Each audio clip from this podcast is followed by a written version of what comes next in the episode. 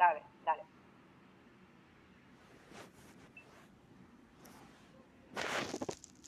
Está grabando ella.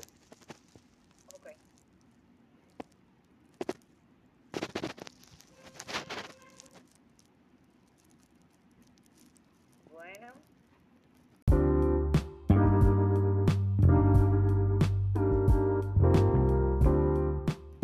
¿cómo estás? Cuéntame. Hola Natalia, ¿cómo estás tú? Bien. El maestro guerrero. Cariñosamente, el senador. Cuénteme usted. Cuénteme usted. Profe, agradecido, agradecido de, de esta invitación a esta clase. Claro. Profe, primero vamos a pasar a que le cuente a los estudiantes qué usted hace en CCHS, ¿Cómo no? cuál es su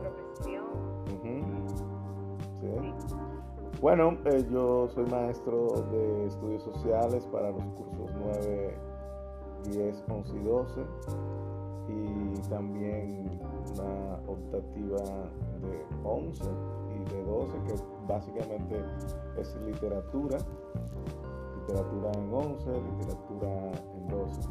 Yo estudié derecho y también maestría en didáctica de la enseñanza de las ciencias sociales, geografía y historia también. Bien. O sea, usted sabe que yo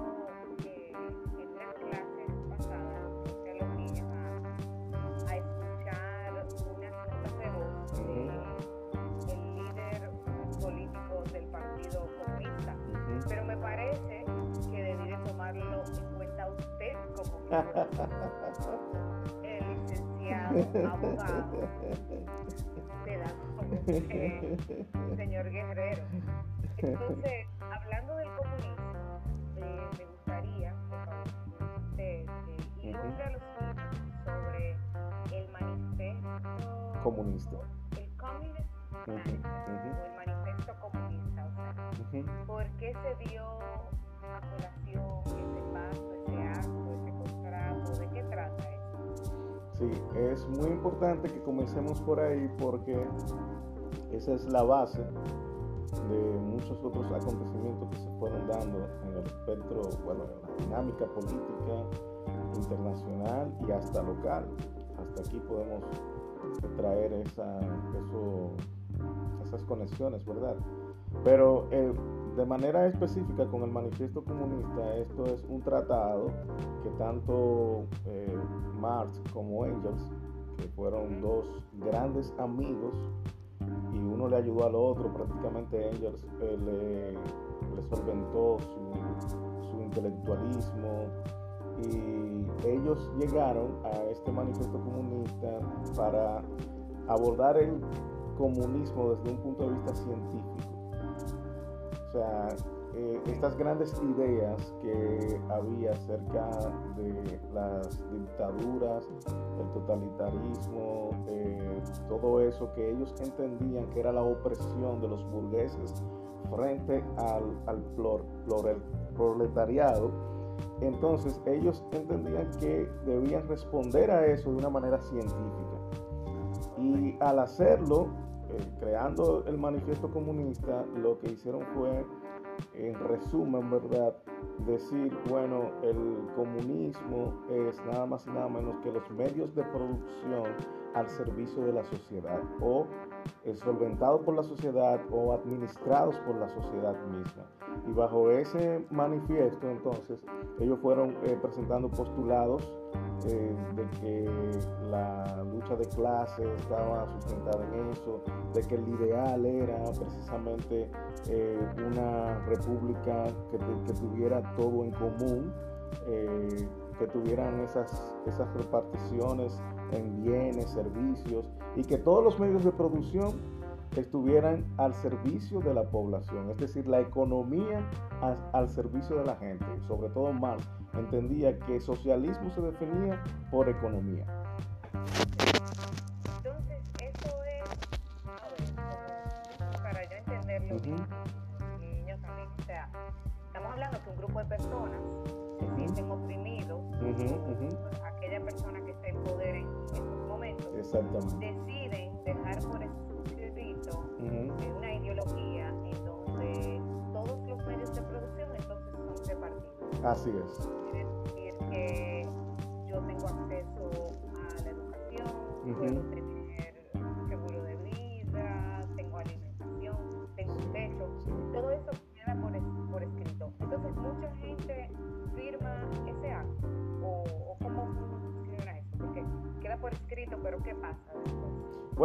Lo que ellos entendían con esto era que el juego de poder estaba anclado en un partido único. Ellos entendían que esto, esto se lograba era con un partido único que dominara todo el escenario político de un país eh, específicamente y que al hacerlo entonces iban a poder eh, tener este, esta distribución de riquezas que es como se, les, se le llama a esto y el control total, absoluto, lo que ellos le, llamaron la dictadura del proletariado. Eh, entonces, ¿cuál es la idea? Bueno, controlar económicamente hablando los medios de producción para que estén al servicio de la gente, para que eh, no se para que no hayan personas como que se hagan de estos servicios eh, como algo personal, como que se adueñen y, se hagan poderosos, eh, lo que ellos le llamaban entonces la oligarquía. Entonces funciona así, funciona con un partido único, con un partido que controla y con un partido que crea grandes revoluciones, por ejemplo como la revolución rusa. Que es un partido, y suena muy bien todo, todo eso que da por escrito, pero ahí hay personas que son cabezas de este movimiento, de este partido, ¿cierto? Entonces, lo que yo he podido, lo, lo que he podido investigar, veo que hay, por así decirlo, tres fuerzas políticas diferentes. Veo que está un personaje, por así llamarlo, como Lenin, pero también está Entonces, yo quiero saber quién fue primero, cómo llegan al poder, o sea, cómo uno sobrepasa el otro, tiene dominio sobre el otro, hasta tener ese poder absoluto de, llevar a cabo esta revolución. Porque la revolución lo que pedía incluso era un cambio. Un cambio Así es. Del, del Zar Nicolás. O sea, la gente estaba cansada de él. Nicolás II. Queda este manifiesto por escrito. Eh, surge este partido. Y luego, ¿qué pasa? Las fechas nos pueden ayudar a, en la primera pregunta de qué fue primero por ejemplo, en, 1900, en 1845, 46 por ahí, y es muy curioso porque son fechas, las ambas, ambas fechas que voy a mencionar son fechas que los dominicanos la conocemos muy bien. Nosotros conocemos muy bien la fecha de 1844 porque fue la fundación de nuestra república, 1844. Y, y qué curioso que cuando nuestra república se estaba fundando ya en Alemania, en Rusia, ya se estaba debatiendo tantas cosas muy superiores. en 1846, 1846 es entonces cuando surge el manifiesto comunista. Y no es hasta 1917 1917-1918, que entonces surge la Revolución Rusa, por ejemplo, inspirada en este, en este manifiesto comunista. Y por eso se llama el marxismo-leninismo, es como una continuación.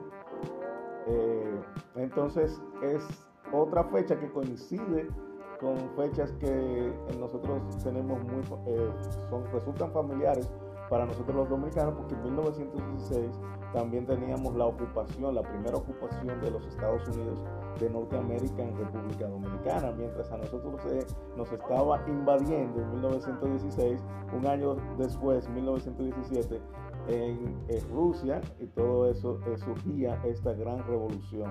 O sea que cuando nosotros estábamos eh, inmersos en una invasión, ellos estaban liberando de una dictadura, como tú decías, de, del zar II, que fue lo que provocó precisamente la revolución rusa.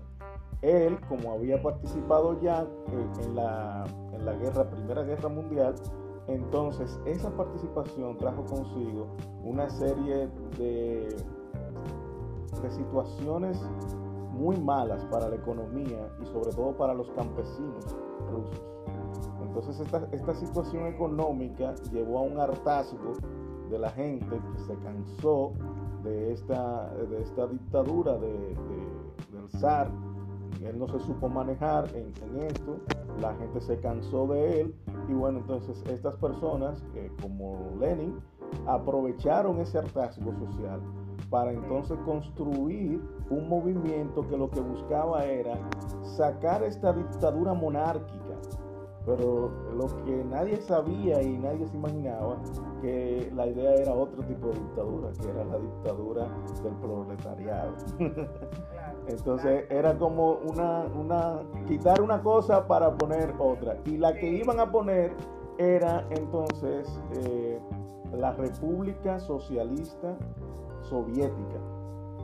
Y a partir de ahí entonces eh, se creó el partido, el partido eh, socialista, o más que socialista, el partido de la socialdemocracia, que es como una combinación de república, que es contrario, todo lo contrario a monarquía, o sea, eliminamos la monarquía, hacemos una república, pero socialista, y por eso lo de socialdemocracia, que es una combinación de democracia, ser monarquía, pero una democracia basada en el socialismo.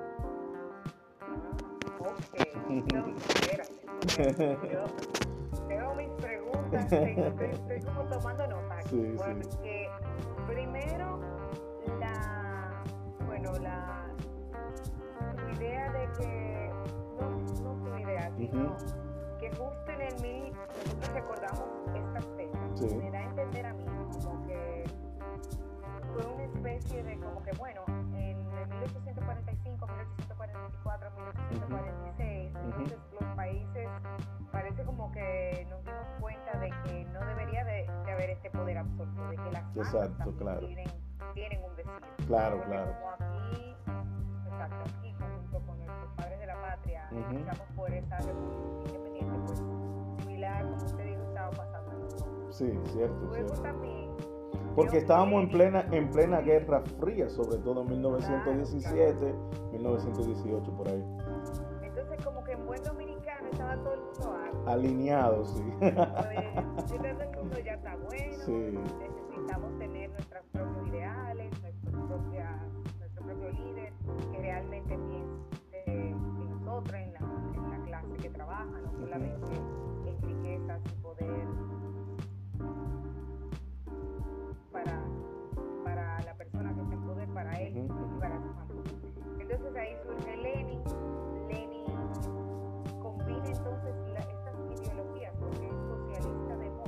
Sí, socialdemócrata. Ahí, ahí nace la socialdemocracia.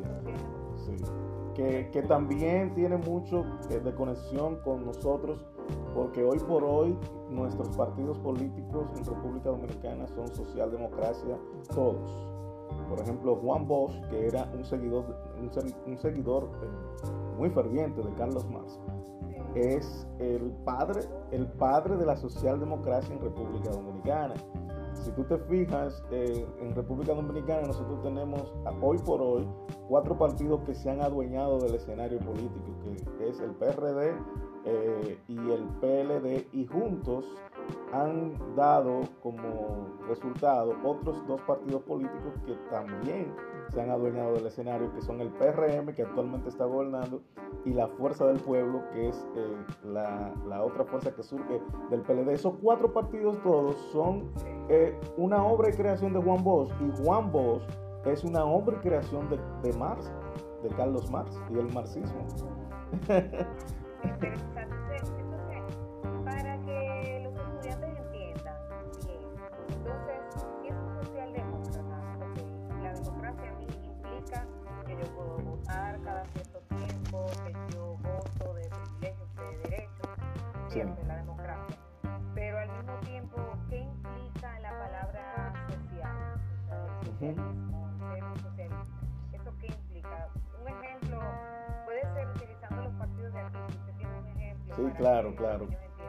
Claro, yo creo que no deja de ser un concepto, eh, digamos que ambiguo el término socialdemocracia. Desde mi punto de vista, obviamente, no todos eh, dirán lo mismo, no todos creerán eso, pero mi punto de vista es que no deja de ser un concepto utópico, eh, idealista, el concepto social democracia.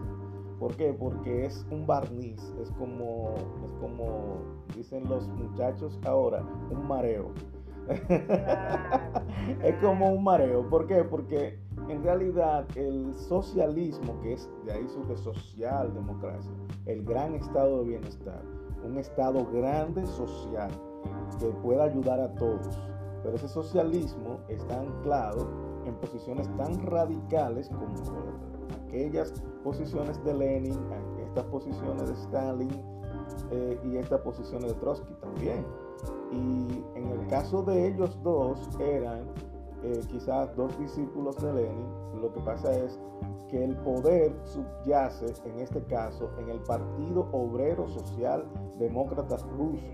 Entonces cuando Lenin dice, este partido no puede seguir siendo manejado por un secretario general sea tan brusco y tan, eh, digamos que, rudo como, como Stalin. Entonces, busquen a cualquier otro que no sea él, pero que sea totalmente diferente a él. O sea, que sea eh, lo opuesto a él. ¿Y qué era él? Bueno, un tipo rudo, un tipo que creía que había que hacer esto de manera radical. Y Trotsky, entonces, lo que entendía que esas mismas posturas debían llevarse a cabo, pero de una manera un poquito más sutil, un poquito más suave. Y la manera de lograrlo era como aliarse a los que ellos consideraban sus enemigos, en este caso, en este caso los capitalistas. Entonces él decía, no, yo me voy a, nosotros tenemos que aliarnos a ellos para que estas grandes ideas revolucionarias y socialistas lleguen a todo el mundo, porque si no nos salíamos los capitalistas, esto se va a quedar como entre nosotros. Y entonces las estrategias de uno eran muy disímiles una de la otra, pero también eh, la, personalidad de cada uno de ellos. Stalin era un tipo muy eh, rudo, muy fuerte, le gustaba hacer las cosas de, de una manera radical. Hasta en el físico eran diferentes porque era un tipo que venía eh, de, digamos que de una alta clase y, el otro no. Y todo eso entonces giró en ese pugilato entre ellos dos. Y al, al tener ese pugilato, finalmente tuvimos un ganador entre esos dos líderes que tenían ideas opuestas y fue Stalin. O sea, las ideas más revolucionarias, las ideas más incendiarias, las ideas más radicales fueron las que triunfaron frente a aquellas ideas de Trotsky que probablemente eran un poquito más eh, estratégicas, suaves y, bueno, como más livianas. Oh, pero entonces quiere decir que en este caso, por primera vez, por así decirlo, en el cuento, entonces ganó el mal. El sí, sí, sí, sí, Fue el que salió triunfado. Sí, el que, el, que tuvo, el que obtuvo y retuvo más el poder. Definitivamente. Entonces, sí que Stalin se convierte entonces en un dictador. Exactamente, exactamente. Llega a tener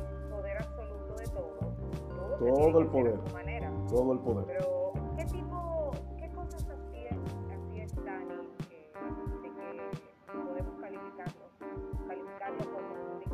La expropiación de la propiedad privada para supuestamente repartirlas a otros, que es el sustento del socialismo, bajo, bajo una fuerte medida de opresión. O sea, es como tan, yo no sé cómo explicarlo de una manera que pueda entenderse, pero es como tan contradictorio el que ellos precisamente eran una revolución para salir de una dictadura y de un poder eh, totalitario que eran llevaban a la opresión a los aquellos campesinos, pero entonces ellos ahora eh, hacen como una contra eh, reforma o una contra eh, dictadura y, lo, y vienen como de una dictadura de la oligarquía a una dictadura, como ellos mismos le llamaron, una dictadura del proletariado. Es como, bueno, las grandes riquezas que ellos acumularon, ahora la vamos a quitar a la mala y la vamos a repartir a los grandes campesinos. Entonces, esa expropiación es violatorio a la propiedad privada, es el génesis del socialismo, es el sustento del socialismo y por eso es que todo lo que tenemos después de ellos, en América Latina, en Cuba, ahora en Venezuela, tú ves que lo básico siempre es la expropiación de, de tierra.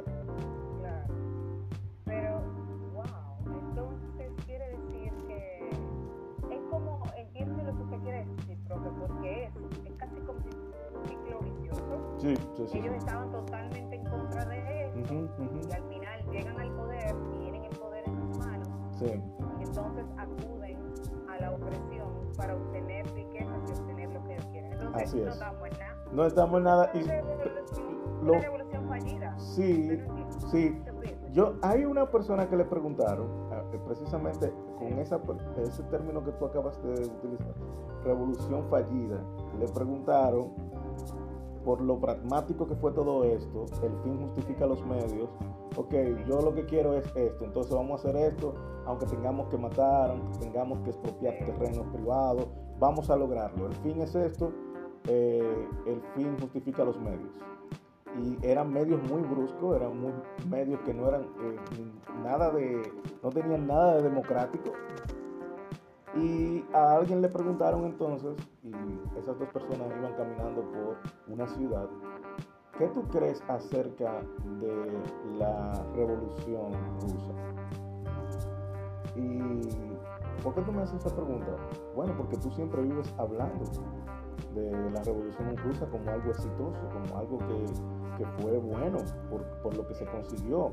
Porque eso, una de las cosas que no se destacan es que Rusia emergió económicamente eh, como, como una, una, potencia, ¿verdad?, que era económicamente sólida después de, de, todo esto, contrario a lo que había recibido del zar II, que era a quien ellos estaban oponiendo. Pero es que lo económico en realidad no puede justificar tantos atropellos de las libertades individuales de las personas. Entonces, el desarrollo económico no puede estar por encima de las libertades individuales. O sea, si podemos lograr desarrollo económico con libertades individuales, es el verdadero, la, verdadera eh, democracia, es la verdadera sociedad en democracia.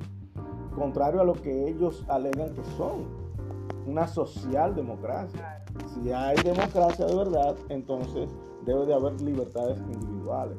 Pero ellos no pueden venir a buscar un crecimiento económico, un desarrollo económico, para que todos tengamos una buena economía, para que todos en común, que es el comunismo y es el socialismo, tengamos eh, una buena, digamos, un poder, un poder adquisitivo bueno yo, tú eres rica y tú tienes demasiado, bueno, aquel es muy pobre, yo te voy a quitar a ti para que todos estemos como en una media, como que, como que seamos iguales, la igualdad, ese concepto de igualdad tan utópico, ¿verdad?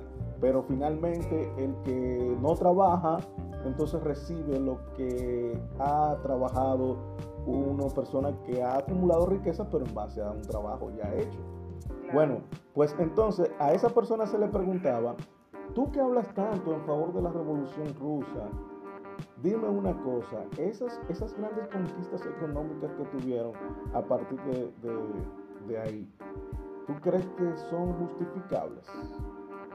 Con, las, con todas las cosas que hicieron que cercenaron las libertades individuales de las personas. Y entonces él le respondió como un poquito analizando ya un poquito más, de manera más humanitaria la situación, le respondió, mira, nada que sea hecho y resulten dos niños como eso, él estaba viendo dos niños jugando, resulten dos niños como eso, muertos, no vale la pena. Entonces le digo, bueno, pues finalmente eso es lo que yo creo de esa revolución por más éxito que haya traído, el bonanza económico que haya traído y por más que se haya convertido en, digamos, en un poder, porque luchaban de ahí a ahí después la Unión Soviética con los Estados Unidos. por más que haya colocado a, a la Unión Soviética y todo eso en, en, una lucha constante en la Guerra Fría con los Estados Unidos, por más que hayan logrado todo eso, no vale la pena porque fue en base a cercenar las libertades individuales de las personas y en muchos casos la muerte de muchos de muchas personas indefensas, de muchos niños indefensos. Y entonces esa es la gran pregunta, no, no si tuvo éxito económico, sino si el fin verdaderamente justifica los medios. Fue como Exactamente. Creo que hay un reggaetón por ahí que Sí, sí, sí, sí, sí, sí, sí. No, pero, pero buenísimo. Quítate tu pan, poneme yo. Vamos a ver. Sí, sí, sí. Oye, buenísimo. Yo creo que sí, que finalmente eso fue lo que pasó. Profe, eh, me encantó este conversatorio. Creo que. Que se repita, que se repita. Sí. Creo que. Creo que me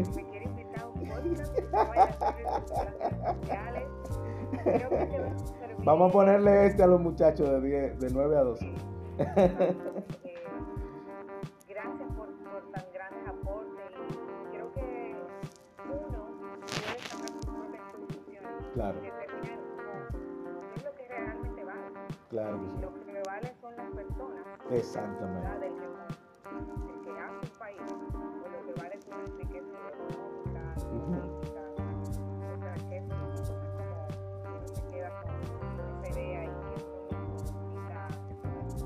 Y, al margen de lo que pudieran pensar los chicos acerca de mi postura respecto a estos temas, yo quisiera que ellos más bien reflexionen en lo siguiente, como algo final ya para concluir, le dejo esta reflexión. Hay que ver. Espérate, espérate, espérate. Esta reflexión, escúchenla bien. Yo, yo voy a poner puntos por esta reflexión. Muy bien, muy bien. Eso, eso está muy bien, eso está muy bien. Yo lo que, yo lo que quiero que reflexionen es que es verdad lo que decía Marx, que esto es un tema económico. Es verdad que eh, las libertades sociales, antes que analizar lo social y lo político, tenemos que analizar lo económico. Yo estoy totalmente de acuerdo con eso.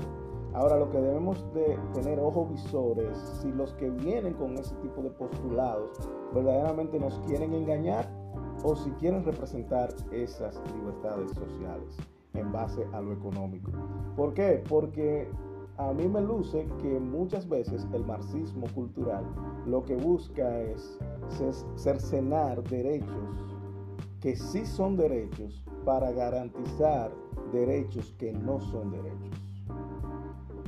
Por ejemplo, por ejemplo, por ejemplo, ellos, ellos hablan de este, de este asunto de la, de- de- del, del idealismo, ¿verdad? Utópico de, de lo, de la igualdad.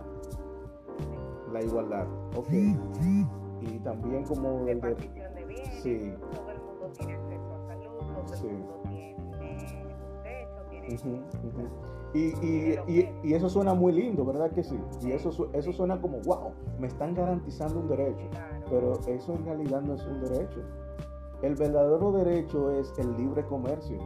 El verdadero derecho es que yo pueda competir contigo. El verdadero derecho es que haya competitividad. El verdadero derecho está en que si tú eres una persona que has estudiado, tú puedas solventarte a ti mismo con tu esfuerzo, fruto de tu esfuerzo, fruto de tu capacidad, fruto de tu intelecto, fruto de tu trabajo finalmente. Y que eso no vaya a parar en manos de aquellos que son incapaces. Entonces ese es el verdadero derecho, el libre comercio, la libertad de empresa, la libertad eh, eh, de, de propiedad, que tú puedas tener tu propiedad privada, la propiedad privada como un bien. Es el verdadero bien que tenemos Libertad que, de expresión. la libertad de expresión también. O sea, fíjate cómo son muchos derechos que ellos cercenan, que ellos cortan de raíz en la búsqueda de supuestos derechos de igualdad, ese- esa utopía de igualdad que no son derechos. Algo hasta como contraproducente. Claro, no así. existe la igualdad social, lo que existe es equidad. No es lo mismo igualdad que equidad. ¿Por qué? Porque la equidad te lleva al punto donde tú puedes llegar. Hasta ese punto tú llegaste, ok, bien, eso es equidad, porque yo te di los mismos derechos a ti. Tú no quisiste porque tú no quisiste desarrollarte. Entonces eso es equidad. El Estado le da libertad a la persona de que se desarrollen y que las libertades individuales puedan ser desarrolladas. Tú no quisiste estudiar, bueno, ya ese es tu problema, pero yo te di la libertad de eso. Tú no quisiste desarrollar una empresa, pero yo te doy la libertad de tener tu propia empresa. Tú no quieres entrar en competencia con otras empresas, pero yo te estoy dando la libertad de eso. Y entonces, en lo económico está y subyace verdaderamente el liberalismo, el liberalismo económico, que es el, verdadero, el verdadero liberalismo. Muchos que hablan del liberalismo siendo comunistas, que es una contradicción de término. O sea, tú eres liberalista, pero eres comunista. Eres liberal, pero eres marxista culturalmente. Entonces, yo quiero que reflexionen estos jóvenes porque hay una serie de derechos que quizás yo no me voy a, entrar ahora en ese muy profundo ahí, pero hay una serie de derechos, sobre todo, que a la juventud le están vendiendo ahora que no son derechos para cercenar los verdaderos derechos económicos y sociales de las personas. Libertad de empresa, libertad de expresión y eh, también el libre comercio. Esas, tres, esas tres áreas ahí yo creo que es, es como el talón de Aquiles que los jóvenes de este tiempo tienen que tomar como un paradigma para yo darme cuenta, me están vendiendo sueños.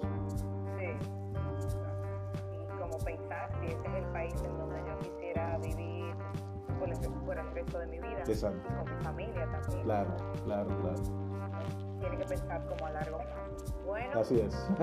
buenísimo. Creo que voy a dejar de, de grabar, pero eh, por favor, si me quiere invitar a otra cosa, como oyente, como estudiante, le preguntan, porque súper bueno, súper interesante. Bueno, me, me, me, gustaría saber la reacción de los chicos también luego de que ellos oigan esto.